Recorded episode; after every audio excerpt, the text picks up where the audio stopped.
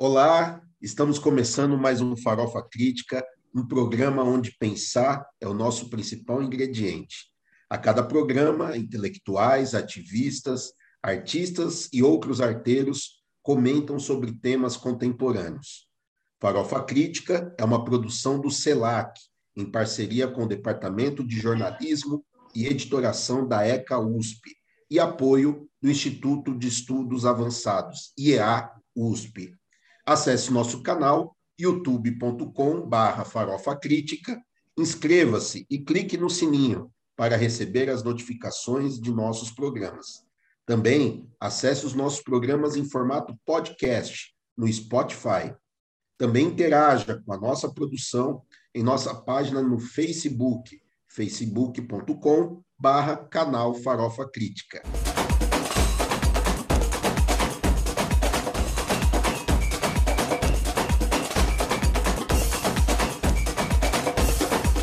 Hoje estou aqui no lugar do professor Denis de Oliveira, que está de férias e pediu que eu tivesse aqui esse processo de é, ancoragem desse importante programa. Eu me chamo Joselício Júnior, também sou jornalista e mescrando do Programa de Mudança Social e Participação Política. E também participo do grupo de estudos do CELAC.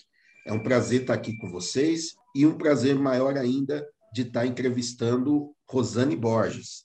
Rosane, que é jornalista, professora colaboradora do Colabor, da ECA USP, articulista da revista Isto É, é, escre é, escrevendo eventualmente também para a Folha de São Paulo, autora e organizadora de diversos livros, entre eles O Espelho Infiel, o Negro no Jornalismo Brasileiro, Mídia e Racismo e Esboços do Tempo Presente. É, Rosane, seja super bem-vinda, querida. Obrigada, Juninho. Para mim é uma honra, uma alegria estar aqui com vocês no Farofa Crítica, um programa que já vem fazendo história e memória, né? trazendo debates fundamentais. E para mim é uma honra estar aqui hoje. E com você, né? com as férias do Denis, né? com você, que é outra pessoa aí é, com muita história, né? muito querida. Que legal, Rosane. Rosane, eu tenho visto que você está é, tá bastante ativa nas redes sociais, né, com pitacos reflexivos, com, é, enfim, se colocando numa condição né, de daquilo que o Denis chama de intelectual público, né, ou seja, que coloca ali a cara né, na linha de frente para aquilo que nós chamamos de batalha das ideias. Então, eu queria que você comentasse um pouco sobre isso, né? Nós estamos vivendo um momento super difícil da conjuntura do nosso país, do mundo, né, diante da pandemia, mas com as particularidades do nosso país, com um governo é, asqueroso, né, um governo central, genocida, é, onde a gente tem aí avanços de ideias ultraconservadoras, uma agenda econômica aí que tem piorado a condição de vida do nosso povo. Então, eu queria que você falasse, você como uma comunicadora aí que eu tenho visto o, seu esforço, né, a sua dedicação para essa atuação nas redes sociais. É, queria que você falasse um pouquinho sobre isso, a importância né, de ocupar esse espaço é, de influenciadora, de estar ali nas redes, num momento tão adverso como esse que nós estamos vivenciando. É, realmente, acho que o que me fez, Juninho, tá mais, né? nós que somos né, militantes, ativistas já de alguns anos, né, a gente não se furta a intervir no debate público, né? seja por meio da reflexão ou mesmo da ação, né? até porque para a gente o pensar, a reflexão, a teoria, ela não está descolada da prática, né? daí que a, a ideia né, de uma praxis é militante. Eu acho que, nesse sentido, a pandemia vem exigindo de nós um posicionamento mais efetivo. É, tivemos que ficar em casa, as pessoas estão voltando agora, né, para os seus postos de trabalho, mas foi mais de um ano em casa e o que a gente presenciou aí a agudização de várias coisas, né, da desigualdade do Brasil, né, uma desigualdade em que é, quando se pedia para as pessoas, por exemplo, lavarem a mão, álcool em gel, né, se descobriu entre aspas que 54% da população brasileira não tem saneamento básico. Ou seja, falar em uma CPCIA para essas pessoas é beira até o deboche, né? Ou seja, e também as pessoas, a gente viu que a fome, né, que já vinha é, nos cercando, ela se aprofundou ainda mais em contextos é, da pandemia. Eu, ou seja, eu acho que a, a pandemia ela revelou um extremismo em relação à desigualdade, a essa face, quer dizer, não é face é da própria estrutura do capitalismo, né, brutal, é, excludente, em que o termo solidariedade não combina com as formas né, do mercado, e a palavra solidariedade é a palavra que é mais é, exigiu né, que nós a colocássemos em prática. Nessa conjuntura aí de adversidade, as questões relacionadas com os racismos, morte de George Floyd, e tudo isso eu acho que foi um componente para não só eu, né, mas muitas mulheres, homens negros, pessoas trans, indígenas, se posicionassem mais. Essa ideia de guerra civil, que eu gosto muito, que eu acho que é isso que a gente está vivendo no Brasil desde 1 de janeiro de 2019, se tornou muito mais aguda, não é? E, e, eu acho que essa minha presença ela vem daí, vem desse incômodo, vem desse mal-estar generalizado, de sentir na pele, né? Todos nós, todos nós, de certa forma, estamos sentindo na pele os efeitos é, é, é, da pandemia, e isso vem veio, né, me forçou ainda mais é marcar presença é, é nas, nas, redes sociais, né? E o que me surpreendeu, meu Instagram antes da pandemia ele era fechado, é, eu usava o Instagram como repositório de fotos. E quando uhum. chegou a pandemia, minha sobrinha abra o seu Instagram. Então, eu estou agora com quase 11 mil seguidores, ou seja, teve um crescimento assim exponencial de mil seguidores. Eu fui para quase 11 mil por conta desses debates. Né? E a gente vê o quanto que as pessoas também é, ficaram ali muito com carência de tentar entender algumas coisas, de fazer análise de conjuntura, né? Muito legal. É, eu acho que tem sido fundamental, né, esse papel, né, do aquilo que a gente fazia muitas vezes, né, nas rodas de conversas, nos seminários, né, nos, nas palestras. Hoje e é interessante que as redes sociais nos permitem nos conectar de forma mais ampla, né, inclusive Sim.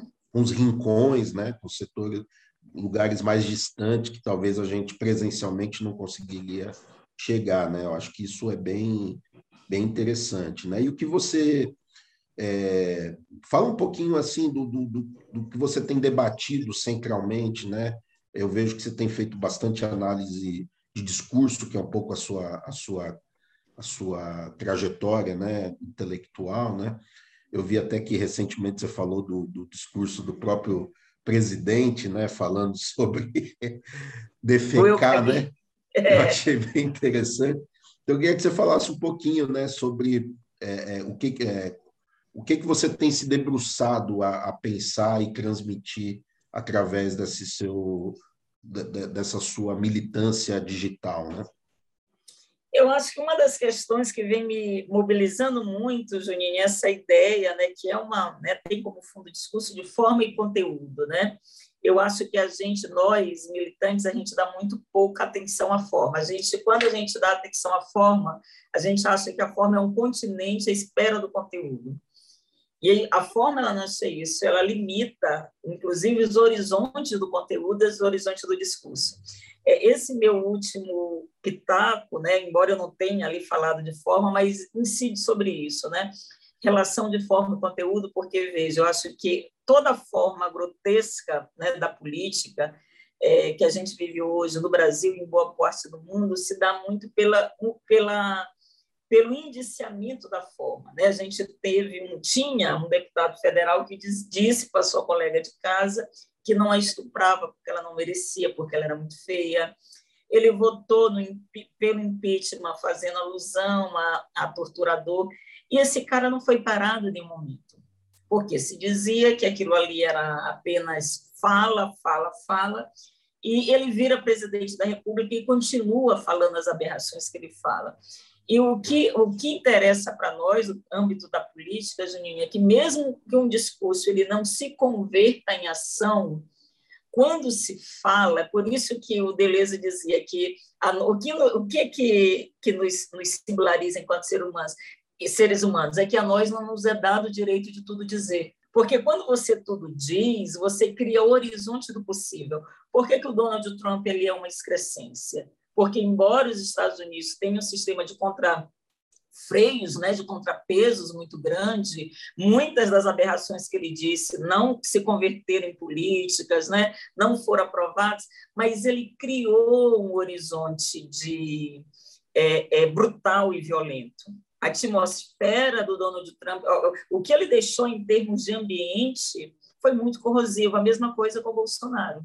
Então, a minha preocupação muito hoje é pensar o cálculo não é apenas assim, ah, tá bom, o que ele está dizendo é um absurdo, isso não vai passar. Não importa se vai ser passar ou não, se vai virar ou não política pública, se vai ser aprovado pelo Congresso, se o STF vai deixar passar, isso é o de menos. É o que ele diz e como isso ganha uma certa acolhida na sociedade brasileira. Eu digo, Juninho, que a vitória desse homem se deu muito, eu digo que são, foi a vitória do tio do churrasco, ou seja, a brutalidade do dito ganhou, foi sancionada, não é? O tio do churrasco que. Ah. Em Rosane, me permita só um parênteses, né? E é interessante, né, que foi um programa de televisão que promoveu esse, esse sujeito, né? Porque até então ele era um cara do baixo clero que se reelegia, né, pelo seu eleitorado ali muito pontual é, no próprio Rio de Janeiro mas de repente o cara ganha uma projeção nacional a partir da ridicularização de um programa de TV que, de alguma maneira, queria. É, é, é, parecia um enfrentamento à política, né? uma negação à política, né? dizendo que a política ela é, de alguma maneira, como é que posso dizer assim, né? é um, um elemento para ser escrachado, né? um escracho com a política, é, que criou uma narrativa é, onde uma figura como essa, é, de alguma maneira, se projeta em nível nacional. Né? Então, acho que isso que você traz do discurso, para a gente ver né, a dimensão disso. Né? Então, de um escracho, de uma, uma coisa Sim. meio que banalizando a própria política, você formatou um discurso que permitiu que, inclusive, esse projeto se viabilizasse né, politicamente no país. Exatamente. E eu acho que isso é o horror, é o, é o politicídio. Né? Eu acho que, de certa forma, uma certa tradição é, política da esquerda não deu atenção devida a, aos movimentos dele, né? como você mesmo está falando no programa de televisão. Esse cara também, quando ele ia para para Barreto, no rodeio, né, nas festas de Barreto, em 2012, tem cenas ele sendo carregado como sabe? O político que caga para a política, o político, sabe? Ele já era um rei, né? E Barreto reúne o PIB do Brasil, né? É, a, os rodeios. Então, veja, assim, onde o, o que a gente não via em termos de formas discursivas, sabe? E quando a gente via, a gente desconsiderava. Eu lembro que em 2018, muitos petistas diziam assim: eu prefiro que seja mesmo Bolsonaro no segundo turno com o Haddad, porque ele vai derreter feito sorvete. Ele não vai segurar um debate televisivo, mas veja, ele não foi para a televisão. Não precisou não... da televisão, né? Isso, entendeu? A gente não aprendeu com a guerra dos caminhoneiros que 2018 a televisão não ia ser nada, seria a guerra no WhatsApp. A guerra seria os robôs, entendeu? Então, assim, a, a gente não conseguiu perceber os movimentos dele, enfim, o gabinete de ódio que já se formava ali antes dele, se, dele, dele, dele ganhar as eleições. E a gente não, eu acho que tem uma frase do Weber que diz o seguinte: que é preciso que a gente esteja à altura do nosso cotidiano. Eu acho, Juninho, que nós, né, nós, quando eu estou falando quem somos nós, progressistas, né, pessoas que lutam por um Brasil decente, é, que combate o racismo, o classismo, né, a homofobia, a transfobia. Eu acho que, sob esse ponto de vista, a gente não está à altura do nosso cotidiano. Vem, sabe? E aí, por que, que a gente não está à altura do nosso cotidiano? Porque a gente não soube lidar com as formas que prefigura a política não é? é, é a, a, gente não a gente não está sendo proficiente para fazer essas análises. É, é como se a comunicação né, fosse algo só da burguesia, né? Isso! E como se a gente não tivesse uma tarefa, né? E, tão importante, né, quanto organizar os partidos, organizar, né, os movimentos sociais, as lutas, né? A batalha das ideias, ela é essencial, né, inclusive para a disputa ideológica, né? Claro, a gente não não entende que o, a forma, né, a ideologia, ela por si só movimenta. Não. Mas não, ela é. dá caminhos, né? Dá caminhos. Ela orienta, né? Ela orienta, é. Então é muito, muito interessante isso. Ah, legal, Rosane. E, e você está tocando um projeto bacana, né? Que é do da escola online longa, né? Cursos isso. online longo. Eu queria que você falasse um pouquinho. É, eu vi que tem um, um, curso que vocês estão, que está em curso, né? Da Bel Hooks. É, eu vi que você teve com, com o Krenak, eu vi uma live super bacana com, com a Conceição Evaristo, o Sérgio Vaz. Enfim, fala um pouquinho desse projeto, que eu acho que de alguma maneira se somatiza isso que a gente está tá trazendo aqui.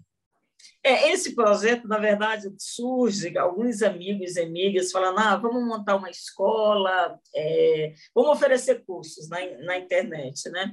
E eu fiquei com aquilo, eu disse, ah, vamos. E, e, eu acabei sendo a coordenadora dessa ideia, porque é aquilo, né? Tem dez que dão a ideia e, de repente, você vê, a coisa ficou do seu colo, né? E, e aí está sendo também um desafio gratificante, porque a gente está oferecendo cursos para trazer pensamentos que foram soterrados, invisibilizados, né? E de homens e mulheres, né? Pessoas que estão à margem, digamos assim, da, de uma tradição teórica, acadêmica, mas que são intelectuais é, né, hoje muito reconhecidos. Né? Então, a escola, a gente começou com um curso chamado da escrita de texto, a escrita da vida, a abertura do curso foi, inclusive, com a Tilly Bembe, ele nos deu essa, essa, essa honra, aí o Sérgio Vaz, o Ailton Krenak, que você já mencionou, a Roberta Estrela Dalva, a gente teve um time nesse curso da escrita de texto, a escrita da vida, o Itamar Vieira Júnior, é, muito bom, né? E a gente parte de uma noção de escrita não instrumental, né? Não é aquele curso que diz assim, dez passos para você escrever, essa coisa da escrita criativa que está muito... Então, é um curso também que parte da noção de escrita como uma inscrição no mundo. Escrever, você inscrever-se, né? Então, é um curso que eu diria até meio heterodoxo, né? Porque não é um curso que pensa em regras, né? Gramaticais, não está desconsiderando, mas vai para um outro sentido é, é da, da, ideia de escrita. A gente já deu curso também sobre o Paulo Freire e os influenciadores digitais, curso sobre o Muniz Sodré, agora a gente está com a Bel Hooks, né? E, e, a gente está querendo fazer parcerias, né? Pra, porque eu, o que eu vejo é que, que é isso, né? No contexto em que todo mundo ficou em casa, a, a, a ambiência né, digital ela se tornou uma ambiência fundamental né, para as experiências educativas. Dizem que, é um, que não há retorno, que é irreversível né, essa situação. A educação ela vai ficar muito no formato híbrido, mesmo as universidades públicas. Né? Veja aí a USP, estão nessas discussões intermináveis, se vai ser híbrido, se não, o que, que volta, o que, que não volta. Então a gente a escola longa ela ela, ela responde né, essa necessidade né, da, dos cursos online, mas por outro lado também responde ao princípio político né, da gente é, apresentar nomes, temas, eu acho que fundamentais para a gente pensar outro projeto de Brasil e que não estão e que não circulam né, por aí nas, nas plataformas educacionais, digamos assim, mais tradicionais. Legal, Rosane. Acho interessante o que você traz, né, da, que mostra um campo né, literário, de produção. É, a gente né, sente, de fato, um crescimento da, de uma produção de uma intelectualidade negra, periférica, muito potente, né? publicações. Né? E eu queria que você comentasse um pouco sobre isso, né? porque parece contraditório. Né? A gente está vivendo um momento do ponto de vista, né, a gente começou falando da, da macropolítica, né, do, do cenário da conjuntura nacional, que é bastante trágico, preocupante, é, né, estamos ainda é, no meio desse processo, né, tem alguma luzinha no fim do túnel, mas ainda a gente está no meio desse processo da pandemia, é, mas, ao mesmo tempo, a gente tem visto né, uma, uma efervescência, né, tanto do debate racial, né, ou seja, aquilo que a gente, né, é, e principalmente nossos mais velhos, que, né, daquilo que a gente chama de movimento negro contemporâneo, né, que lutou tanto é, contra o mito da democracia racial, pela necessidade de, de você é, é, a, a, própria ideia de racismo estrutural, né, que sempre foi uma batalha nossa, a gente está dizendo que o racismo é só uma questão das relações interpessoais, do, né, de, um, de um desvio de conduta, né, mas de estruturas, de modos. Então, você tem uma, uma abertura, né? É, é, então, eu queria que você analisasse um pouco sobre isso, né? É contraditório? O que está por trás, né? Ao mesmo tempo, você tem um retrocesso na macropolítica, mas, ao mesmo tempo, há é, é, é insurgências, né? Tem aí é, é, levantes do ponto de vista político, intelectual, e uma maior visibilidade da própria discussão racial na sociedade como um todo. O que, que se atribui isso? Como é que você vê? Qual a sua leitura sobre, sobre esse Eu momento? acho que, na verdade, Juninho, são fenômenos que se conectam. Né? Eu falei ainda há pouco dessa ideia de guerra civil, eu venho defendendo que o presidente estabeleceu foi uma guerra civil, porque se não sei se você está lembrado no discurso dele da vitória, né, do lado 28 de outubro, ele, di, ele disse o seguinte: a minoria vai ter que se curvar à maioria. E ele fala num tom muito beligerante. Mas veja, o Bolsonaro não estava falando da minoria que perdeu no voto. Para ele, minoria eram vocês, mulheres, é, feministas, né, que não se depilam, vocês feias, vocês negros, né, vocês quilombolas, vocês trans, né? Vocês macumbeiros, vocês vão ter que que maioria que ele estava, para ele quem é a maioria? Homem branco, cis, heteronormativo, neoliberal, cristão e de preferência preferência um evangélico fanático, né? Porque a gente também não pode colocar os evangélicos todos na mesma bacia, porque tem muitos deles que são contra Bolsonaro, né? E aí eu acho que nessa situação de guerra civil, sim, indígenas, né, negros indígenas, eu acho que nessa situação de guerra civil, o que, é que a gente teve, Juninho? Não apenas uma, um apagamento, uma destruição do que a gente tinha construído né, desde a década de 80 em termos de políticas públicas e de instituição de órgãos, de secretarias, como ele também, para ele, nós não existimos. Ou seja, todos nós estamos fora da institucionalidade brasileira. Não há Estado para nós, é isso que o Bolsonaro disse. Eu acho que essa situação agudizou muito as formas da gente se aquilombar de novo e dizer assim: olha, a gente viveu, acho que de 2019 até hoje, um processo tipo: isso não nos pertence mais, isso não nos pertence mais. A gente foi tendo a cada, a cada ano, a cada mês desses dois anos né, e meio de governo, a percepção de que, de fato, nós estamos fora da institucionalidade. E eu acho que isso fez com que, como você disse, né, tem muito movimento aí de insurgência, né?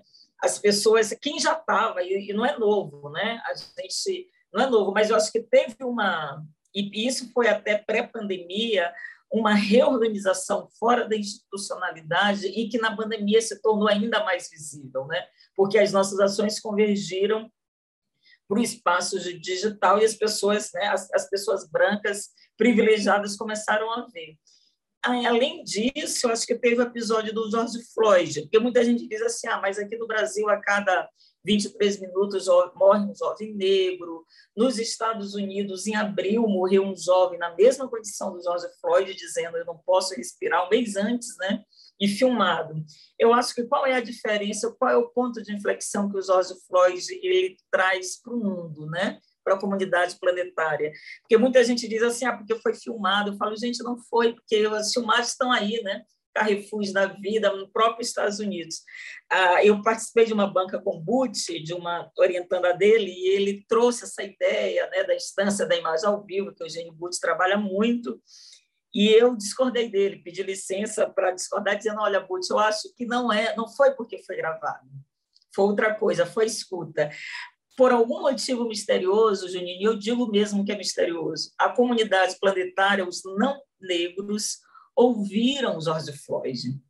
Você ouvir alguém dizer que não pode respirar durante oito minutos e mais ainda, aí sim, você vê a imagem, aquela imagem de puro ódio. Não há um erro de cálculo. O policial nem pode dizer assim, olha, eu fui tentar imobilizar e eu errei o cálculo, né? O, né? Enfim, eu asfixiei sem querer. Só... Não, ali era ódio. Ele foi matando durante oito minutos com muito ódio. E aí eu digo que não há boa consciência antirracista no mundo que durma tranquilo, porque escutaram, não é? porque a, a sociedade brasileira não escutou os 111 tiros de Costa Barros, por exemplo. Para mim, em termos de escala, Juninho, não há nada que se compare na história contemporânea do racismo do que os 111 tiros de fuzil de Costa Barros. Mas George Floyd, repito, por algum motivo misterioso, a comunidade planetária ouviu, porque eu costumo dizer também que a escuta é uma decisão política porque a gente vem denunciando há muito tempo, né? A gente tem situações assim extremas no Brasil, mas ninguém nos ouve. Jorge Floyd, eu acho que esse eu não consigo respirar que martelou na, na cabeça é, é, é da branquitude, sacudiu o mundo é por conta disso. Aí eu acho que juntando essa escuta da branquitude, dos privilegiados, com a nossa luta que vem desde a escravidão, eu acho que você teve aí novos elementos desse caldo, né? A coisa ficou muito mais, muito mais efervescente, né? E aí eu acho que nós negros brasileiros aproveitamos para insistir no nosso discurso radical, dizer, olha, só vocês que não viu antes. O que acontece, Jorge Floyd, né? O tom do nosso diálogo foi esse, né? Então, ó, vocês escutaram George Floyd, olha, mas olha o que acontece aqui no Brasil. Porque eu sempre dou o exemplo do, para mim, Juninho, a gente, inclusive, fala, fala, não o movimento negro, né? Mas a sociedade brasileira não conseguiu dimensionar o que foi Costa Barros, porque eu lembro que uma repórter do Jornal Nacional fez uma entrevista com um dos pais daquela, do, dos meninos e ele, ela faz uma pergunta idiota, né? Jornalistas nesse momento só podem fazer pergunta idiota porque não tem o que perguntar. O pai estava destroçado e ele responde com uma outra pergunta. Ele diz assim: "Você sabe que são 111 tiros de fuzil em um carro pequeno?" E a moça fica assim, ele falou, sequer tem o corpo para enterrar. Parece que naquele momento cai a ficha daquela menina, porque assim, muita gente diz, ah, é, um tiro ou 111 tiros dá na mesma, dá, mas a escala é outra. A gente tem que dizer que são 111 tiros, entendeu? O que faz policiais são antes. E eles não pararem. Sim. É muito tiro. E aí eu lembro, Juninho, que naquela, na mesma época do, do caso de Costa Barros, teve os episódios dos atropelamentos na Europa, né? Vamos usar a narrativa midiática, os, os atentados terroristas. Em um desses casos, em Nice, tinha um, um, um jovem que estava atropelando civis inocentes no caminhão possante. A polícia francesa foi acionada, e no momento que os atiradores de elite já estavam com o caminhão na mira, eles perguntam pelo pelo ponto para a inteligência da polícia, porque o policial francês ele tem a consciência que ele é um funcionário público, ele não mata se, tiver, se não tiver autorização do Estado. Então, eles perguntaram o que, eles tinham que fazer naquele momento, já com a mira, no, com o caminhão.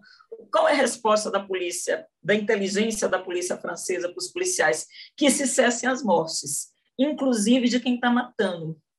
Veja, Juninho, nem carro, nem caminhão possante atropelando civis inocentes é alvejado com tiro sequer. Sim. Eu faço esse parâmetro assim comparativo um pouco para a gente dizer assim, como nós perdemos naquele momento, eu acho que o 2020 recuperou uma narrativa para a gente voltar internamente e dizer assim, olha o que é o Brasil, não é? George Floyd, ele é, ele, eu acho que ele teve esse papel, né? Inclusive, eu não posso respirar em plena Covid, simboliza todos os corpos precarizados, né? Ah, o eu não posso respirar é, é, é, significa a morte de todos os corpos precarizados pela polícia, uhum. pela falta de respirador, né? Pela fila da UTI. A gente teve agora um amigo, João Negra, Raiz, você soube, né? Morreu Sim. na espera da UTI, não conseguiu, né? Teve a parada cardíaca, embolia pulmonar. Ou seja, são os corpos precarizados que não podem não podem respirar. E aí eu acho que a gente está nesse extremo, sabe? Porque são as pessoas, quem passa fome, a maioria negra, quem está morrendo na espera da UTI, a maioria negra. E George Floyd, eu acho que é um pouco da senha. É, Uma virada de chave, né? É, é. Rosane, muito obrigado. Foi um papo rolou assim tão rápido, né? A gente poderia é verdade. muito mais tempo, mas uh, queria muito te agradecer pela, pela entrevista e abrir um espaço aqui para você fazer um merchan, né? Merchan do bem. então, falar um pouquinho aí como que te acha nas redes, a rede aí do, dos cursos, enfim. Agora é o momento de você propagandear aí as suas iniciativas. Ah, legal. Então eu vou começar pelo curso pela escola longa, né? Os cursos, ah, o endereço é escolaonlinelonga.com.br. A gente está com o curso da Bellhooks que está em curso, né? Mas as inscrições vão até o dia 20, porque o curso ele fica disponível durante três meses, né? Para as inscritas e os inscritos. Vocês podem me seguir também no Instagram no Facebook. Agora eu estou mais efetiva assim no no Instagram e no Twitter, e eu estou como Rosane Borges, em todas as redes, digitando Rosane Borges, vocês acham? E tem uma disciplina que eu estou dando com o professor Arthur, que terminou agora, eu acho que só vai ter no ano que vem, que é uma disciplina chamada Alta Ciência, é, pelo Colabor, mas é ali no Diversitas, na, na USP, e que tem uma abertura para aluno especial assim de maneira generosa é uma disciplina também que acolhe diversos interesses. Quem quer estar pensando fazer ciência de maneira diferenciada, trazer outras questões, a gente também vai divulgar o edital da, do, do, próximo do próximo curso. Então, é, eu agradeço muito, muito estar aqui. Farofa Crítica, para mim, eu sempre acompanho. Quando eu recebo a notificação do sininho que está sendo transmitido, eu corro para assistir. Então, para mim, é uma, uma grande alegria estar aqui com vocês hoje. Rosane, querida, muito obrigado. Espero que você tenha gostado aí do nosso bate-papo. Minha, minha estreia aqui. Então. Eu sou um jornalista né? não tá praticante.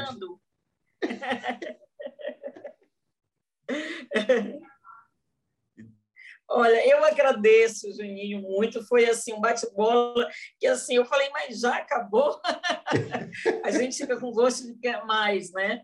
E agradeço assim foi um, um, um, ótimo uma ótima entrevista né? Um bate-bola importante. Eu espero aí ter contribuído para o debate que não se esgota né?